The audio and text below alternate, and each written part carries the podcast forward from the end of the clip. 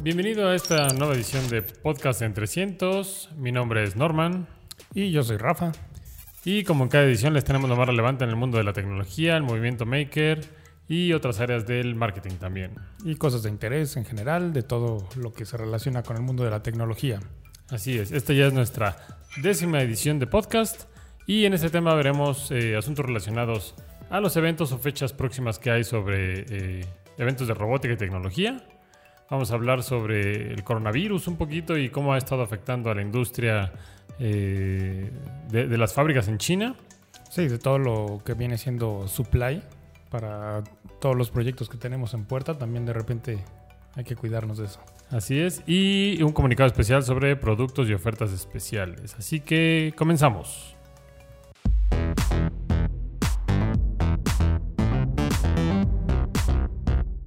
Y bueno, pues comenzamos con los eventos, Rafa. Este mes, bueno, este mes ya no, porque ya está- estamos grabando en febrero, pero eh, el próximo mes, que ya es marzo, ya lo tenemos en puerta, van a empezar algunos eventos de robótica dentro de la comunidad Maker y el primero que tenemos es el Arduino Day 2020.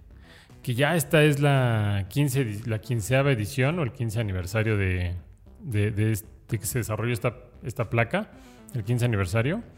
Y aquí en México se va a celebrar el 21 de marzo en el Museo Franz Mayer, organizado como cada año lo han hecho eh, nuestros amigos de Hacedores. Nosotros obviamente vamos a estar participando ahí junto con ellos, eh, con stand y bueno, con algunas actividades también, con talleres. Eh, pero también va a haber eh, otro evento de, muy importante del Arduino Day en Aguascalientes, que ese es organizado por nuestros amigos de eh, Inventors House. Y ese evento será una semana antes, un poquito, eh, sería el 13 de marzo. Y ahí un- va a venir un ponente pues muy muy especial que es David Cuartelles, uno de los cofundadores de Arduino. Entonces es muy importante que lo tengan eh, en mente estas dos fechas, ya en dos semanas Arduino Day en Aguascalientes, 13 de marzo, y 21 de marzo Arduino Day en la Ciudad de México en el Museo Franz Mayer de 10 a 17 horas. De una vez agéndenlo porque luego se nos pasa por... por- Por hay muchos eventos. Así. A- Ahorita en el mes de marzo, eh, bueno, al menos también en el mundo de los conciertos, se vienen muchas fechas fuertes. No se les vaya a juntar. Si no se les vaya a juntar y luego no vayan a ir a alguno de los dos. Eh, Al- algo importante, proyectos que tenga la comunidad. sí, si alguien tiene algún proyecto, eh, es el momento para, para sacarlo. Exacto, para sacarlo durante estos, estos, estas eh, fechas.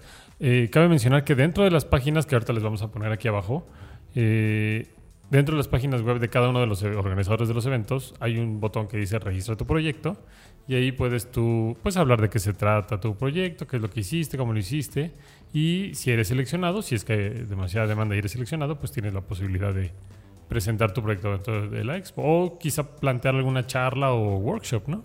Sí, de hecho, eh, no se limiten porque muchas veces nosotros como creadores o como makers pensamos que hay proyectos que no tienen nada que ver, que son un poco irreales o inalcanzables. Y estaba viendo una entrevista el año pasado de lo que estuvo pasando en el Arduino Day y comentaba el fundador, que el cofundador este David David, que o Máximo. eh, no, David. Que estaban también poniéndole mucho énfasis a lo que viene siendo desarrollo para eh, piezas como de medición de instrumentos para satélites y cosillas así. Todo desarrollado con Arduino. Porque es una placa que como no requiere, por ejemplo, co- componentes mecánicos como un disco duro para leer y todo ese tipo de cosas, puedes funcionar sin gravedad y es una placa bastante poderosa y muy flexible para todo este tipo de, de desarrollos. Entonces, no se limiten, lo que tengan en mente, preséntenlo.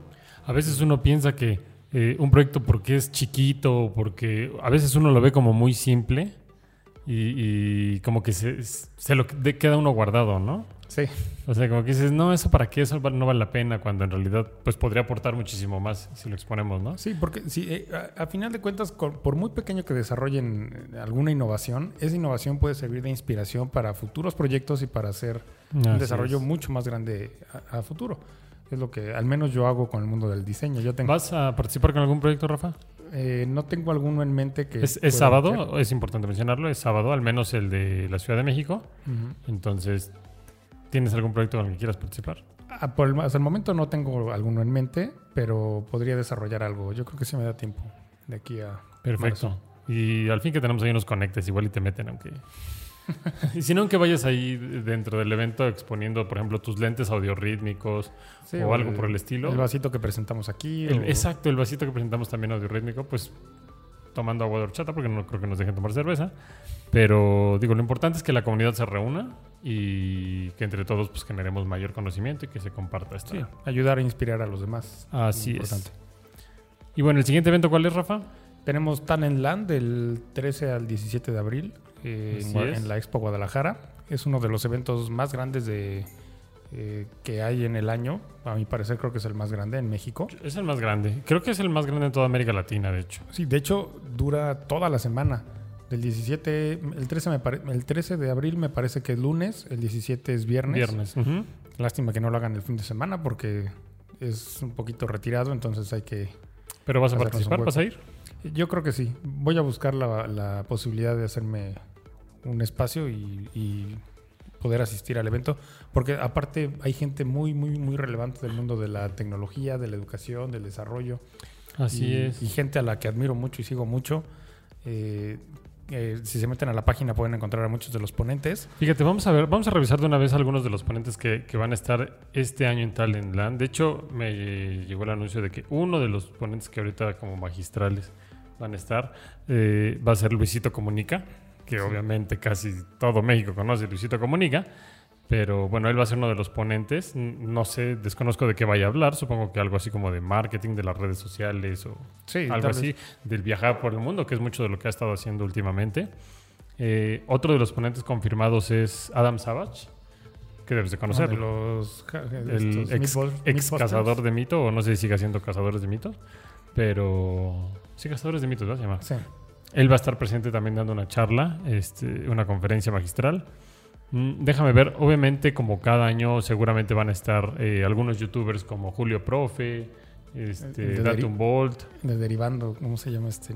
No sé cómo se llama el chavo, pero No, no, no, no, no lo tengo en mente ahorita. lo anuncian como derivando. Ah, va a estar también uno que acaba de confirmar también hace unos días es David Cuartelles, va a regresar a México a dar también otra charla sobre Arduino al evento. Eh, Ofelia Pastrana, que bueno, no sé si muchos la conozcan, es, un, es una chica, bueno, es un travesti que, eh, que habla mucho de cómo empoderar a la mujer, etcétera, etcétera. Este, digo, no, no la conozco tanto, pero tan a fondo, pero sé que va a estar, va a estar ahí presente.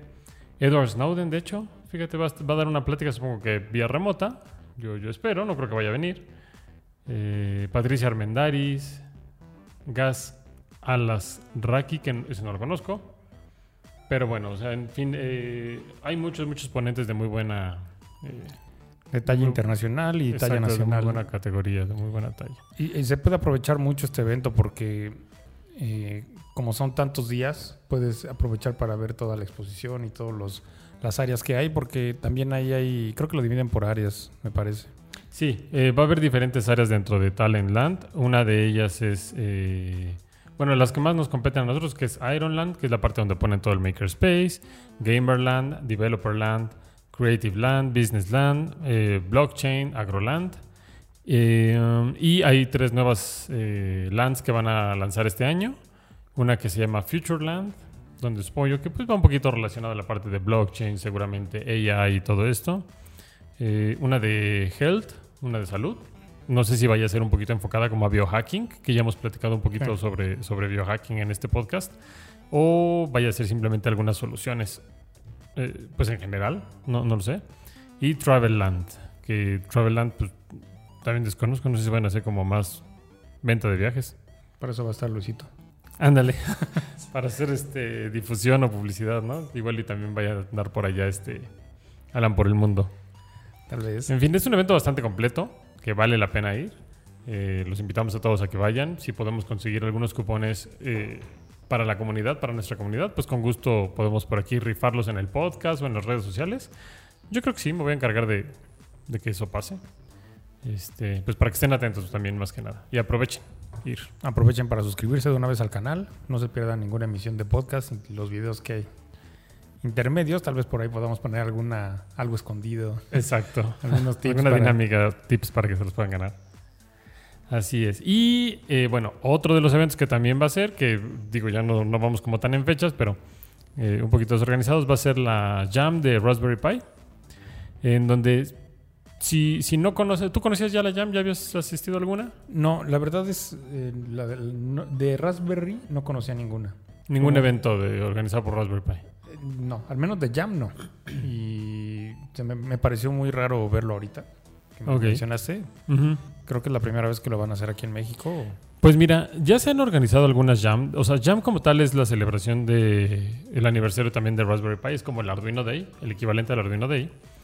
Eh, nada más que me parece que las Jam las puedes organizar en realidad eh, en cualquier fecha de- de- del año, ¿no? O sea, no es necesariamente el día del aniversario de Raspberry Pi, aunque en este caso coincide con que en dos días, al menos del día de hoy que estamos grabando el podcast, es decir, el 29 de febrero, es el octavo aniversario de Raspberry Pi, de la fundación.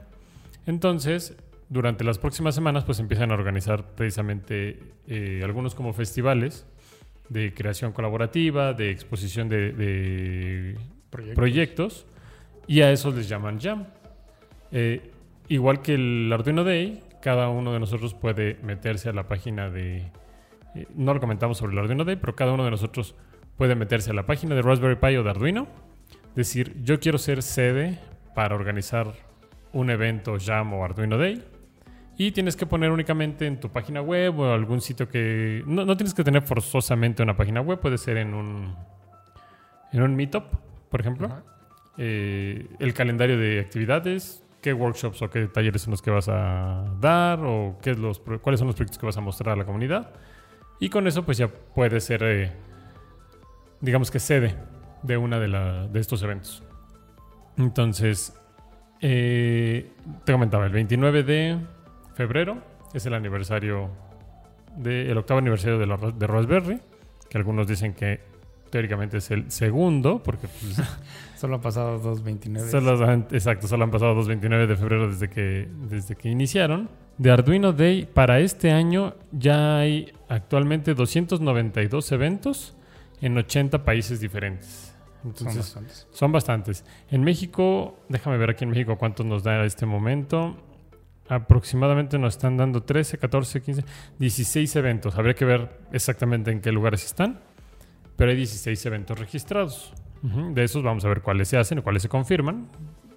Y de Raspberry Pi, desafortunadamente, hasta ahorita no hay ni un solo evento en México. A pesar de que ya va- es el cumpleaños de Raspberry Pi y que en las próximas semanas se organiza ya la Jam como tal.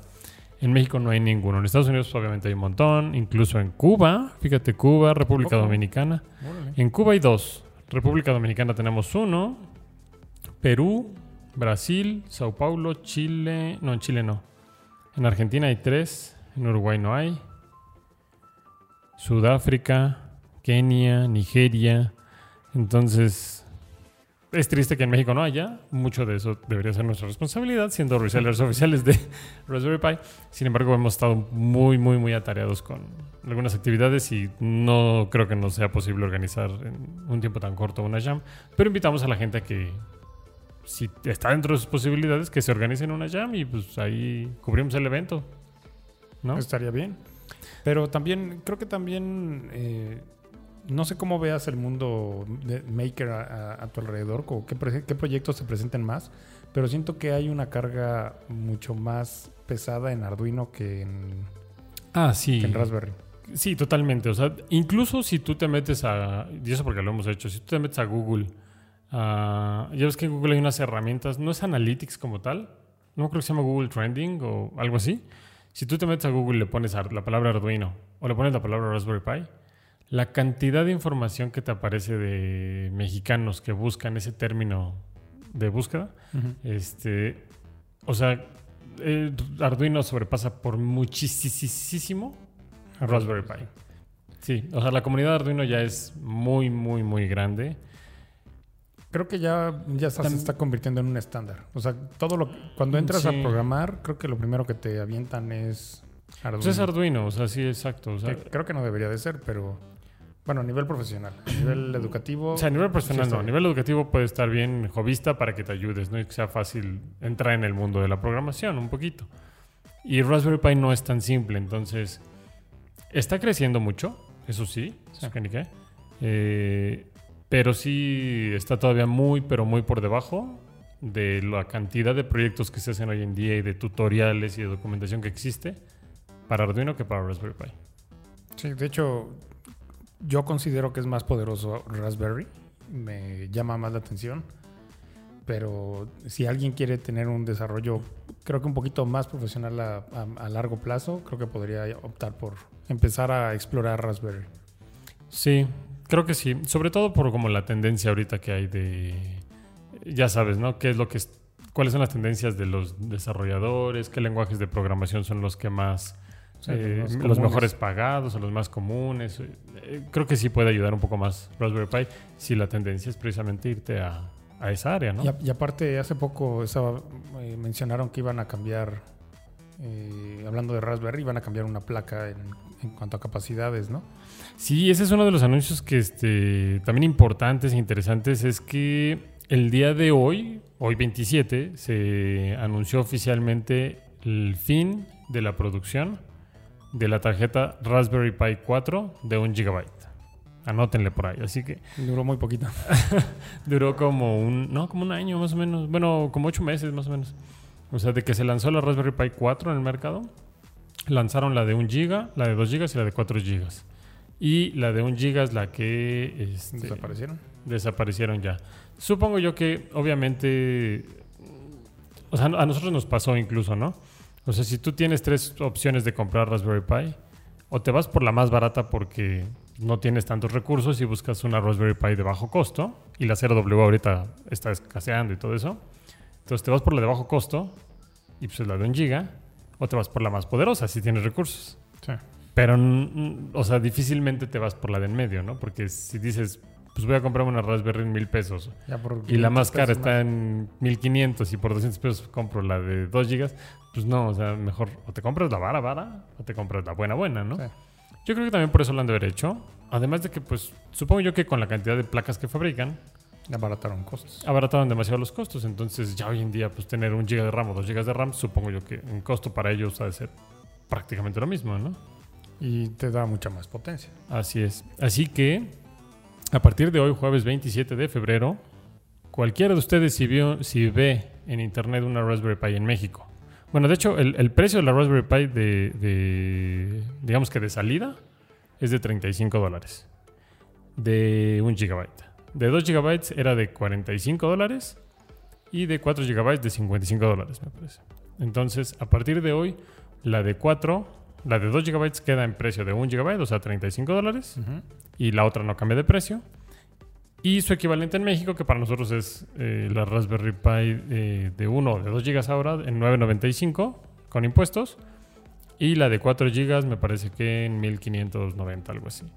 Es importante que la comunidad lo sepa porque, digo, si hay algún otro reseller oficial en México que les quiera vender una Raspberry Pi de 2 GB más cara, Raspberry Pi está anunciando que ahora sí que lo acusen, que le digan a la fundación, porque no lo deberían de hacer.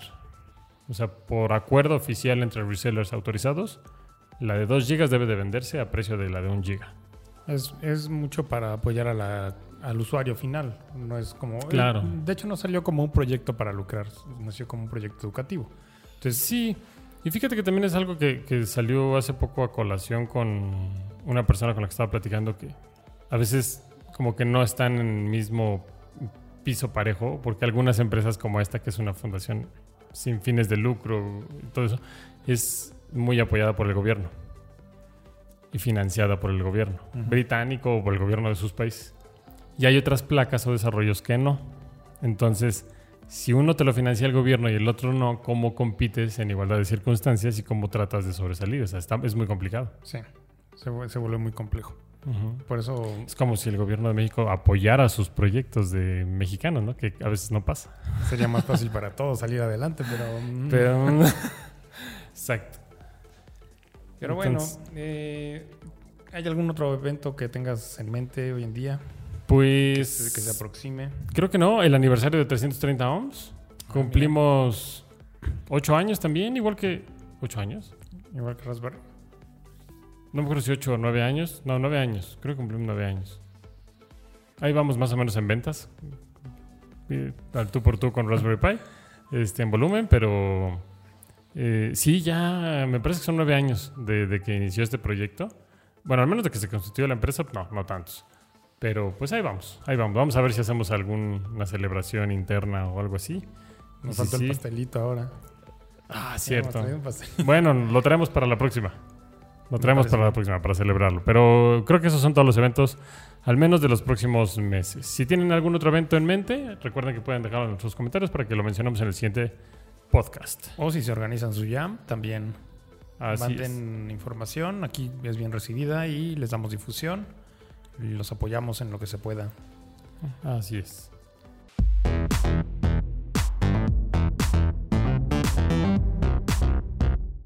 Y bueno, cambiando de tema, Norman, eh, hay una nueva tendencia ah, un poco peligrosa para, ah, para mucha gente, que es- lo, lo ve muy preocupante, que es el coronavirus, que ahorita está muy de moda. Es un tema muy delicado también. Eh, y quiero sacarlo a flote porque me pasó algo chistoso en la semana. Bueno, no en la semana, sino meses anteriores. Pero ya ves que yo soy fan de estar fondeando cosas en Kickstarter. Ajá, Y Y, comprando fondeé- cosas en Amazon y todo Sí, eso. bueno, pero Ki- Kickstarter me gusta también mucho. Eh, compré un producto que viene de China. Y resulta que se empezó el trayecto, me mandaron el tracking number desde diciembre y a la fecha no me ha llegado. Entonces ya llevo tres meses en espera y me di cuenta de que no salía de China. Y cuando me puse a indagar el por qué, fue porque China está parado. No se movía, no había gente en las calles, todo estaba eh, fue, pánico a nivel mundial y en particular en China, como se dio tan fuerte este caso, brotó de ahí el, el virus, se paró todo y ahorita tenemos un problema de suministro de algunas componentes, piezas eh, o cualquier tipo de artículos. Eh, ¿Te ha afectado a ti o te ha pegado? Sí, fíjate que sí. Seguramente muchos de nuestros podscuchas ya saben incluso hasta más que nosotros sobre el coronavirus y cómo se ha ido propagando a lo largo de todas estas semanas y, lo grave que es la, la situación hoy en día, ¿no? Pero mm, fíjate que a nosotros sí nos ha afectado en el tema también, pues, como dices tú, de suministros. Eh, de- nosotros tenemos aproximadamente tres o cuatro proveedores diferentes de China sin contar los proveedores terceros que son de Estados Unidos o Reino Unido, que a su vez vienen de China, porque Sí. todo viene de China. Todo lo maquinan allá. Exacto. Este, y es de estos proveedores que tenemos, sí, dos de ellos, uno de ellos todavía no regresa a laborar. Nos ha dicho que todavía eh, no pueden abrir, no, no han podido ir a la fábrica. Y tres de ellos ya nos dijeron que apenas esta semana, o sea, esta última semana de febrero, apenas regresaron a, a laborar. Y muchos de ellos está- están incluso laborando todavía desde, desde su casa, haciendo home office. Entonces, pues sí es algo preocupante porque mm, al final de cuentas, pues oferta-demanda, ¿no? Ahorita nosotros tenemos stock de muchos materiales porque pues, nos surtimos bien, otros ya no tanto, y de esos que ya no tanto, pues eh, si empiezan a escasear allá o si hay muchísimas órdenes de compra pendientes de, imagínate, todos los que les llegan de todo el mundo, pues ahorita seguramente los chinos han de andar, los pocos, la- las pocas fábricas que están abiertas, pues están trabajando al 200% seguramente, o, o quién sabe, ¿no? Bajo qué estándares y bajo qué, ¿Quién sabe si se los qué condiciones. ¿Quién sabe si se los permitan para empezar? Porque si es algo muy serio. Pues sí, pero si a mí me dijeron que ya regresaron, pues supongo yo que ya se los permiten. Bueno, seguramente por está como zonificado también internamente en China. Sí, o los han de tener como en, en cabinas o no, no sé, bajo muchísimos estándares. Yo supongo que han de estar como muy tratando de controlar sin dejar de atender completamente a la, eh, las fábricas, ¿no? O sea, Sí. hemos recibido incluso comunicados por parte de las fábricas diciéndonos, no se preocupen, este, todo está bien, eh, estamos trabajando, estamos cuidando a nuestros trabajadores. O sea, sí están como mandando comunicados de, de que se están preocupando por el asunto, pero pues que no es nada grave. O sea, ellos no- no- siempre nos han dicho que no es nada grave. Y algo muy importante también, que ahorita me acordé, es que también nos están diciendo que antes de enviar los paquetes están como sanitizando todo, aunque te explican, y eso creo que también es mucho un poco de pánico o temor de la población del- mundial, que este que el, el virus no es muy difícil que se contagie porque te manden un paquete de algo, ¿no? Sí, no o sea, hay- no, no, es, no, es- no existen las condiciones. No hay un agente biológico donde se pueda resguardar el virus. Exacto, y que llegue a... a- Muere a- al Exactamente. Entonces, pero hay mucho pánico por eso. Entonces, incluso están mandando comunicados de que, que dicen que no te preocupes, que incluso aunque no se puede propagar el virus de esa manera, están desinfectando todos los paquetes que se mandan y aún así si nosotros queremos tener como que la precaución de desinfectar antes de abrir el paquete. Nuevamente. que lo hagamos, ¿no? Pero eh, sí te comentan que pues, ah, no es necesario. Y también un poquito como el, el- en las noticias, ¿no? Mencionan el del este como pánico hacia los chinos o hacia los asiáticos que eh, lo del barco me contabas hace ratito. Ah, sí, que se El crucero. Desviaron un crucero de, creo que iba para Jamaica y probablemente tiene un caso de un infectado de coronavirus y lo querían desviar para México y ya no supe en qué quedó la historia. Pues primero habían dicho que creo que no y después creo que siempre sí, pero que iban a tener mucho cuidado en eh, al recibirlos, ¿no? No estoy muy Algo así fue lo que, lo, que, lo que vi que habían dicho. Entonces, pues sí es una situación complicada. O sea, al menos a nosotros, pues, no tanto, no nos ha afectado tan tanto, tanto, solamente ha habido como algunos retrasos. Pero sí es importante mencionarlo porque, pues, al final de cuentas, la comunidad que nos sigue y, y, al final de cuentas los clientes tienen que ser conscientes. La gente en, en general, ¿no? Le- las personas deben de ser conscientes de que, pues, mucho de lo que se fabrica y de lo que se hace eh, viene de China. Entonces, Sí, el- básicamente habrá retrasos. habrá retrasos en muchas cosas y no hay Mm. forma de conseguir muchos elementos o muchos eh, eh, artículos que eh, a final de cuentas puedas llegar a requerir. Eh, también estaba viendo que hay una escasez de cubrebocas, que no sabemos Claro. qué tipo de cubrebocas funcione, pero la gente ya empezó a, hacer Con las compras de pánico. pánico en, en gran parte del mundo. Aquí todavía no veo que lo hagan. A, a mí, oh, justo hoy me estaban diciendo que también. O sea, que si tú hoy quieres comprar cubrebocas en, en Amazon, Ya no, te ya dejan. no hay. O sea, ya no encuentras, ya no encuentras proveedores de cubrebocas en Amazon. Entonces, y, y otra cosa que decían es este alcohol en gel, ¿no?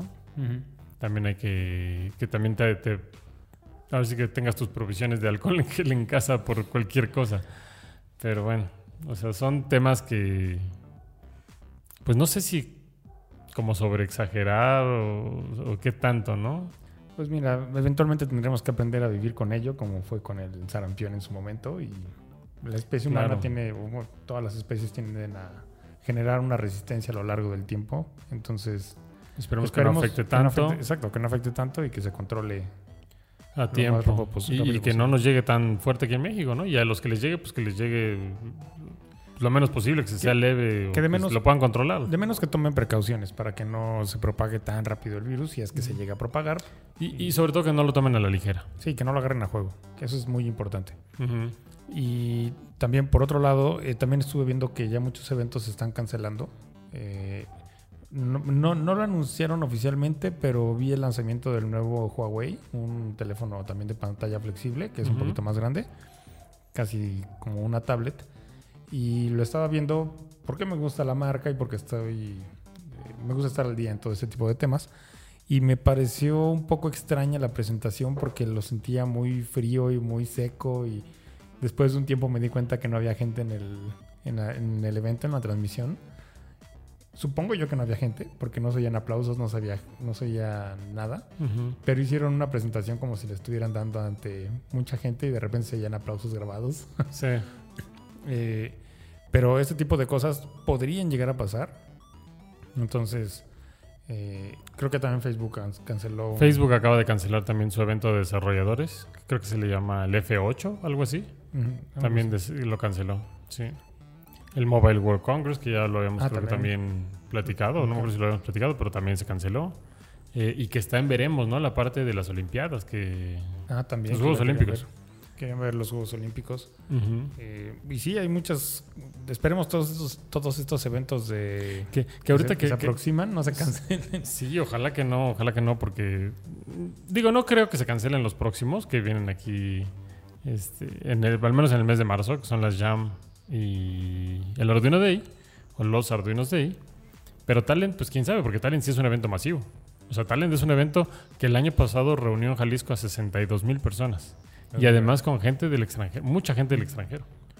Entonces ahí sí es como para tener Más controles. más control, más cuidado, ¿no? O sea, ¿qué vamos a hacer o qué se va a hacer? Sí, sí está de pensarse. Ahí sí lleven su cubrebocas.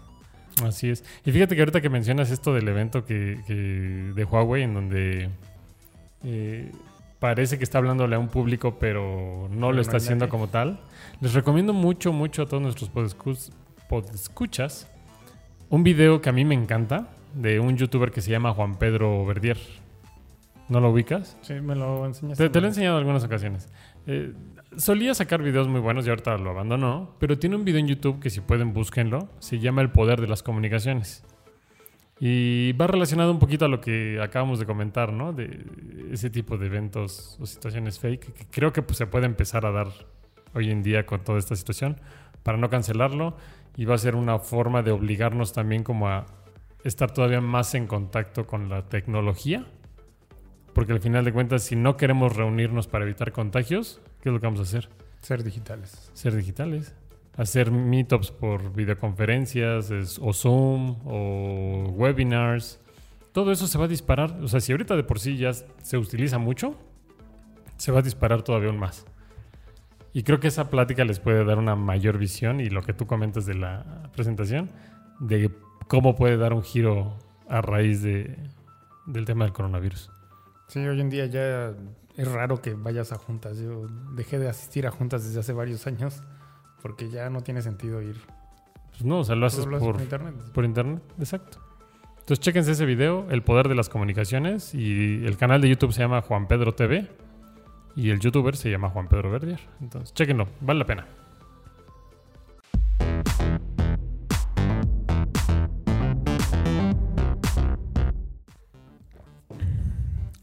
Y bueno, con todos estos temas, eh, ¿hay algo más que te guste agregar, Norman? Pues por el momento no. Creo que podemos terminar, cerrar el podcast de esta décima edición de podcast hasta aquí. Y pues bueno, les agradecemos mucho su confianza Su participación. y cuídense mucho. Los esperamos en el próximo podcast. Recuerden seguirnos en nuestras redes sociales. A mí me encuentran como arroba nmoralesvega Y a mí como Rafelote330. O en las redes sociales de 330 ohms. Que hemos dicho que vamos a sacar las redes de, en 300 y no las hemos sacado. Ni el dominio. Bueno, vamos a hacerlo ya. Ahora Antes de, que, antes de que nos los ganen. Antes de que no nos ganen, exacto. Entonces, pues síganos en nuestras redes sociales. No olviden dejarnos sus comentarios, los proyectos que tengan para los próximos eventos. Y estamos en contacto. Si no subimos video, los vemos en Talentland o en Arduino Day. Así es. Los Vamos a hacer un podcast, un este blog para esos eventos. Me parece bien. Vlog. ¿Sale? Pues nos vemos a la próxima, amigos. Hasta luego.